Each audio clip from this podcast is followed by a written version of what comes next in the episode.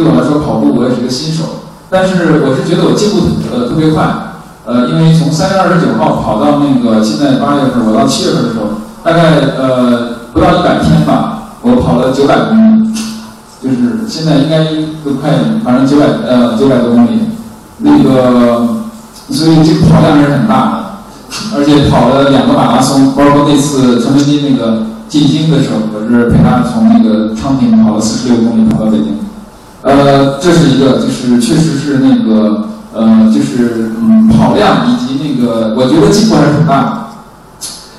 呃，再一个呢，就是呃，我觉得我的这个就是这跑步的技巧掌握的比较好，那个然后就提速比较快。哎，呃，因为呢，这个我是一方面的，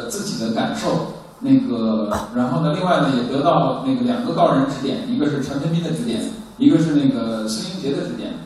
那么他们两个呢是不同，我呢自己呢就是第一，我那个呃就说是呃登雪山登了好多年，所以说在雪山上的话，那个氧气是非常少的，所以说对呼吸特别在乎。你的呼吸方法正确，就使得你登登山的成绩或者是呃自我管理的这个身体状态就会好很多。所以我对呼吸特别重视，呃如何呼吸。那个另外呢就是这个呃。陈文斌的这个跑法是特别省劲儿，呃，孙英杰的跑法也是比较省劲儿，但是孙英杰是马拉松选手，他应该是呃这个就是呃还是注重一些一些速度，但是陈文斌的跑法呢是完全是就是那种呃超马，就是 ultra ultra m a r a t h 那个他那个就是完全是如何省劲儿，所以其实他们俩还一块儿跑了一次，他们俩就切磋了一下，所以说呃最后就是我经过这几方面的那个。研究吧，我觉得我我的这个跑步技巧提升很快，呃，使得我呢能够就说大概，比如说我跑十公里和跑二十公里，对我来说还没有没有太大区别。呃，那么这个什什么跑步技巧呢？我觉得第一呢，就是从上上身的话，就是呃呼吸的这种要跟脚步扣起来。我一般是一二三一二三，比如说那个呼三下吐三下呼三下吐三下，那个呼的话是用鼻子呃呼呃吸的时候用鼻子吸，吐的时候用嘴巴吐。这样的话呢，能够保证那个气流的那个通过鼻鼻腔温暖一下，使得不会那个太太冷。呃，尤其是在寒冷的天气跑的话，那么呃最重要的就是底下的这个脚步，脚步的话呃是这种呃就小步步伐一定要小，那个小步高频，那个然后就是呃那个如果说你把那个跑步的人作为一个，你的人作为一个钟表的钟摆的那个中中线的话，那么你的腿呢就在这个摆动的话，呃，那么就你就要摆半边儿，别摆到前面去，所以你的腿永远在这个中线的后面。然后呢，就是蹬，就是要蹬一下，然后到到到这个中线的时候就着地，着地的时候呢，很轻轻的着地，所以说脚离的地是很低的，所以就是唰唰唰唰唰唰很快的这种小步高频的这种跑法。这种跑法是让，你在蹬的时候，你整个身体像一个滚动的球是往前滚。每次的话，你的腿呢是自然的到中间这儿，然后呢着地以后呢再蹬再蹬这样的话，而不是到前面去用大腿去那个啊，那是一个速度跑是要往腿到前面去的。但是这个呢就是像像一个单摆的这种中摆的这种后半边这样推着蹬着跑，这种跑像一个球往前滚动，是特别的省劲儿。所以说呼吸，所以当我掌握了这个跑步技巧之后。呃，我发现我的这个速度就是一个是速度耐力，所以说先是跑了二十公里，后来跑了三十公里、二十五公里、三十公里，最后跑了四十二公里，后来跑了四十六公里，好像跑完也没什么感觉似的？所以那个这个是我的这个这这大概这这一百多天的这个跑步的经历，就现在还是呃找空就跑，呃夏天可能夜跑比较好，但夜跑要带上头灯，那个因为夏天天气，我觉得气温还是比较重要的。气温高的话，就不要给自己太太大的压力，因为那个，呃，其实气温高呢，一个是人要出汗出的更多，然后呢，这个另外一个呢，就是太阳晒在地面上蒸发以后呢，你们那个都可能知道热力学里面讲，就说这个气体是受热是要膨胀的，所以说在路面的那一层的那个整个的空气是稀薄的，所以氧气是少的，所以说这个双重的作用。为什么天热大太阳晒的时候，你就跑得很吃力？这里面是有双重的原因。除了出汗之外，还有这个热力学的这种，呃，空气的膨胀导致氧气减少。呃引起的这种，所以说夏天还是适合夜跑。那个这是关于呃，我为什么跑步呢？我觉得就是嗯，首首先我是一个喜欢运动的人，那么就我就喜欢运动。那你说为什么喜欢运动？这个就不谈了，那运动肯定是好的了。那个呃，因因为这个首先啊，如果说为什么喜欢运动，我说人一定要运动，因为这个我们的祖先那个实际上呃过去嗯我们在其实我们人类的进化。呃呃，主要的进化区是在过去两百万年。那么在这两百万年，我们从树上下来，完成了这样一个人体的进化以及大脑的发展。大脑在这两百万年，那个就是上层脑扩张了三倍。那个，那么我们的这个，因为是呃，这个我们呃也没有呃，就是我们也没有锋利的爪，然后我们是两条腿从树上下来，我们也没有办法去那个，我们只能靠跑。然后把动物追死、累死，然后我们在最后的时候，我们的这个长纤维还是能够最出最后的冲刺。一般一些鹿啊、一些那个什么羚羊啊什么的，他们都他们跑速度很快，四条腿的，但是他们都没有耐力，所以我们就可以有耐力一直跑到他们累死，然后呢，最后就这个就然后就最后还可以冲刺上去奔驰。所以这就是人类我们在我们的祖先在过去两百万年里面每天都要跑这个呃。大概二十英里以上，所以说运动每天的运动量，我们现在人的运动量是远远不够的。那个，所以我们的整个身体的构造，包括我们的大肠，我们的肠子是非常长的，这是为你放你像大量运动的。你要是不运动的话，这个肠太长了，可能积累很多脏东西。所以，那个这个是运动是很重要的。当然说到那个跑步的话，呃，因为这个是我看的那个，其实另外一个 TED Talk 的那个写那个。Born to Run，呃，Born to Run 的那个那个作者，他的这个，呃，他他的这个，他也在 TED Talk 上讲，他说那个其实就是呃，男的跟女的那个和男女老少呢，呃，其实跑步的这个成绩距离越长，差别越越小。那个因为呃，这个其实，在呃，也就是说，一个五十岁、六十岁的人，他的跑步的能力跟一个二十岁的人差不多的。那么一般是三十五岁达到跑步的巅峰状态。那么呃，所以这个原因是什么呢？其实也可以从进化来呃讲这个道理。因为这个呃，因为我们就是说，我们是个人类的杂食动物，呃，我们到处去挖鸟蛋啊，吃虫子啊，各种什么都吃，然后就追动物，把那个鹿啊追的。然后呢，这一追就追到二追出二十公里去了。二十公里以后呢，所以呢，必须是一家人跟着一块儿跑，男女老少都得跑。那么因为你不可能把他追死了之后，你说那个男的追追死了之后，把他再扛回去，扛回家去，然后那那个就根本太累了，所以肯定是男女老少都得跟着家人一块儿往前跑，把他追死，追死以后就地就分食，是这样。所以说为什么男的女的跑步成绩是差不多的？比如说在五千米的话，或者是呃一千五的话，啊男女的跑步成绩差别很大。但是到马拉松的时候，男女的跑步最就是这最呃最快的速度的差别好像只有十分钟。那么，那么超马很多优秀的超马运动员是女的，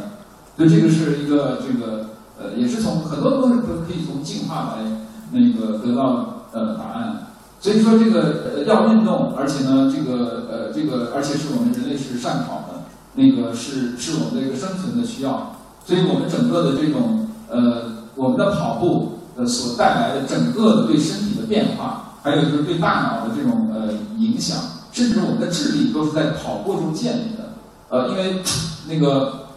我们只有我们的这个人类的这个大脑为什么长了三倍，就是在它的这个前额叶和那个海马区的这种发展。呃，prefrontal cortex and m 呃这个这个 hippo 呃呃那个 hippo hippocampus 就是英文的长的前额叶的这个。那么这些这些地方呢，这个呃发展的话，呃都是因为我们要呃为了生存，然后呢是我们必须我们的呃没有没有这个锋利的牙齿和那个锋利的呃那个爪，所以我们只能追，然后要那个团结协作寻找，所以说我们要动脑子，所以说我们在跑步的时候是动脑子的，我们只有在那个动脑子才能包括我们语言的沟通，语言也是这么在在。围猎中形成的，所以说在这个时候呢，我们是需要长脑子的。所以我们在运动中，它是要产生很多很多的那个呃物质，来那个使得我们那个去呃大脑来生长。那个使得我们有记忆，然后我们的存储和推理，这样我们才能活下来，我们才能找到食物。呃，如果我们那个呃记忆那个没有生长，或者是没有在推理、协作、沟通、语言各个方面，甚至是记不住回来路的话，我们最后就被狼吃了，就回不来了。那么那样的物种已经已经不存在了。所以是进化选择了我们。所以说那个我们这个为为什么当然这个又有人说了说男的为什么老是方向感非常好，什么女的女的方向不如男的这件事儿，当然是这个是跟可能男的围猎更多吧。尤其以后进入了那个后来的这个十万年，那个因为这个因为这个男的如果方向感不好，他回不来都被狼吃了，回来的都是方向感好的人。所以这个那个那么这个就是在这种其实是在这种运动中呢。呃，那么我刚才说的这个运动长脑这件事情呢，当当然大家都有那个，比如说推荐的一本书叫《运动改造大脑》，那个呃现在已经很多科学上的这个实验的证明，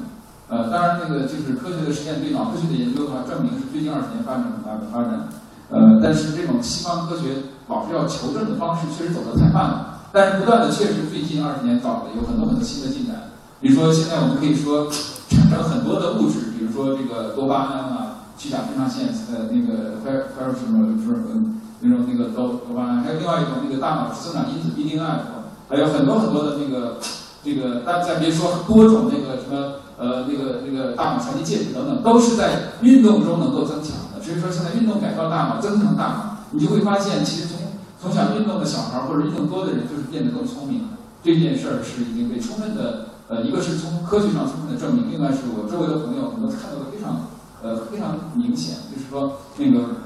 你可以看到，经常运动的人，他的这个情绪很稳定，而且呢，就是对很多问题的思考呢，他能专注力更强。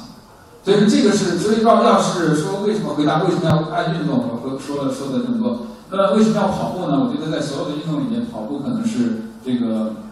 就是最呃最最好的一个运动。为什么呢？它一个它就像一个收音机的一个音量似的，它可以那个调节。就是它可以，就是可以是快速、慢速它是延续的。比如说，你要是打打网球，或者打羽毛球，或者打篮球，你的这个节奏是不能控制的，你得根根据别人的节奏，或者打得更激烈对抗，所以你是不可以那个就是那种调节你的速度。另外呢，就是在打这种球类和其他运动的时候，你是没有时间来观察自己的，所以就说这个观察自己，包括调节自己的这种呃节奏和这种那个，这也是一个跑步所呃特有的这样一个呃一个。一个方式，一个优点，因为你在观察自己、调节自己，然后呢感受自己等等，这个方面是有大量的时间来做这件事情。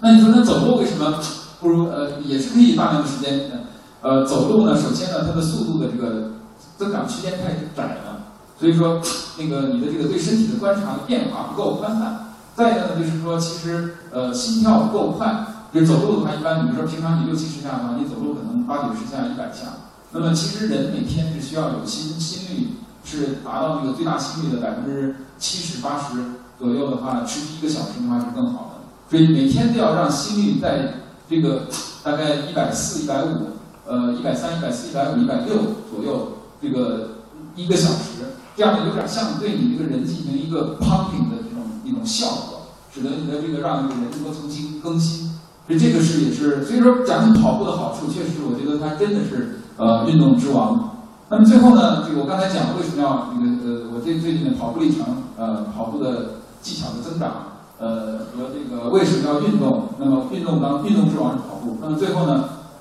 呃，我想说一下，就是说这个我这个跑步的时候想什么？呃，我觉得尤其是最近呢，我觉得呃，我比较喜欢练打坐，所以我觉得跑步呢，实际上是一种呃，对我来说是一种禅修。呃，其实呃，这个。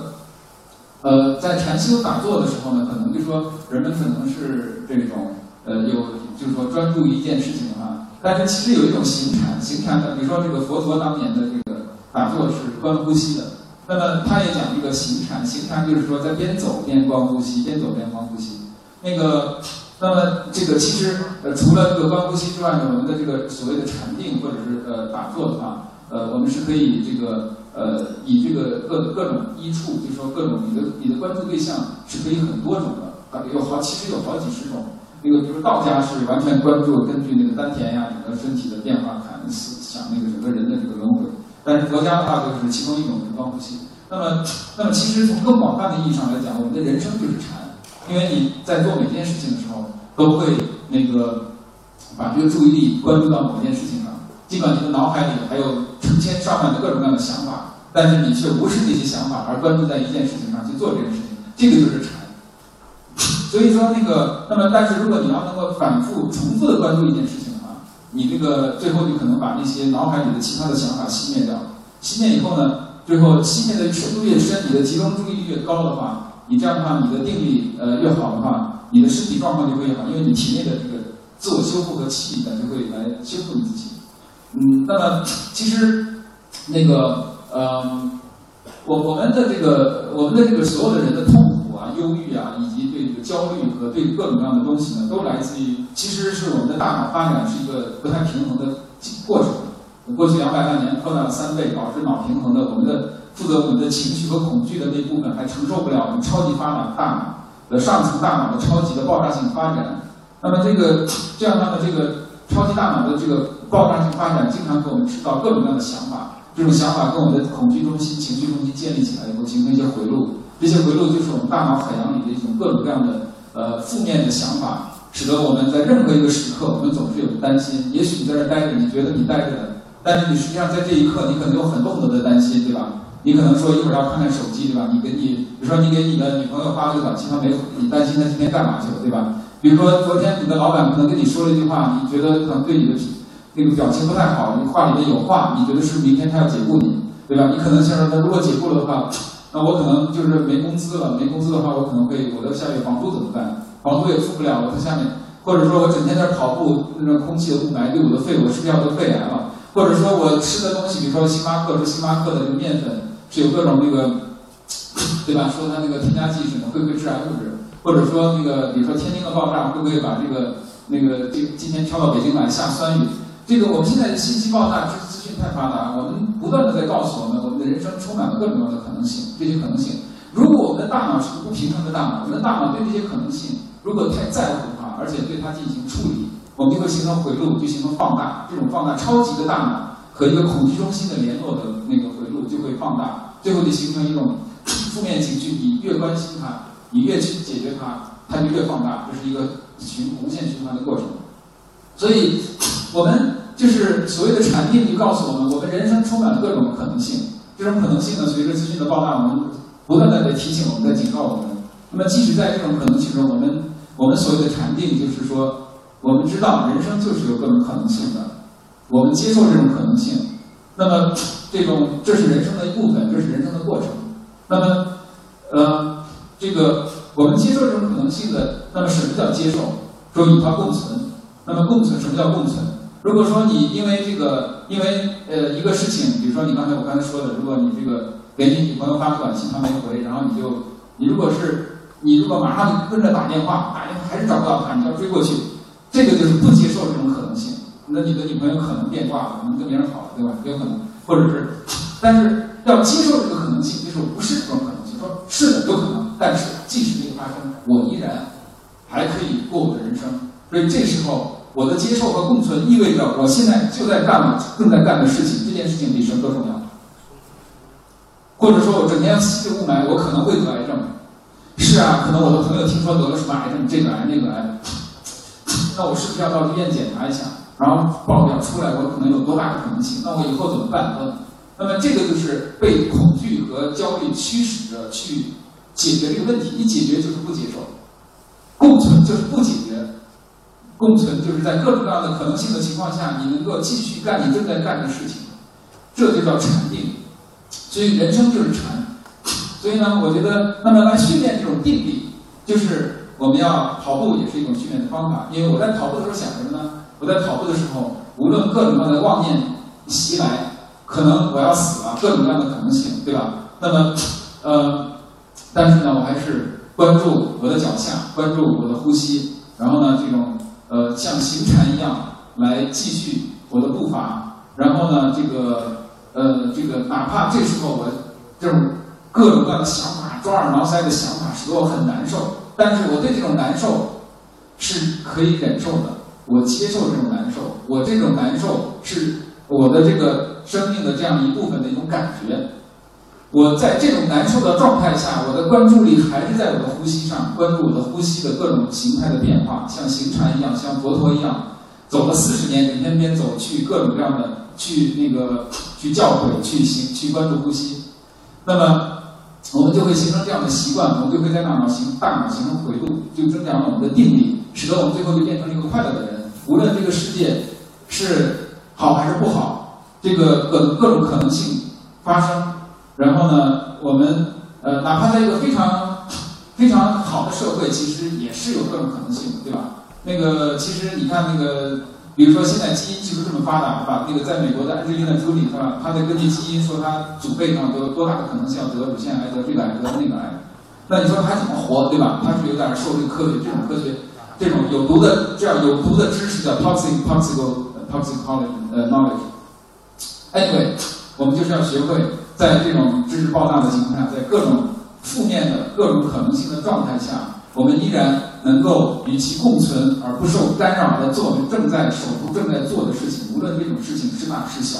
那么目前就这种事情，就是我们在跑步，跑步的时候，我们就关注呼吸，这是一件神圣的事情，就像我们做任何事情一样，都是很神圣的。就像我们的这种消防队员拖着一个煤气罐往外跑的时候，这个煤气罐可能随时爆炸。但是我是消防队员，我就要来救这个煤气罐，这是我的 job，我的工作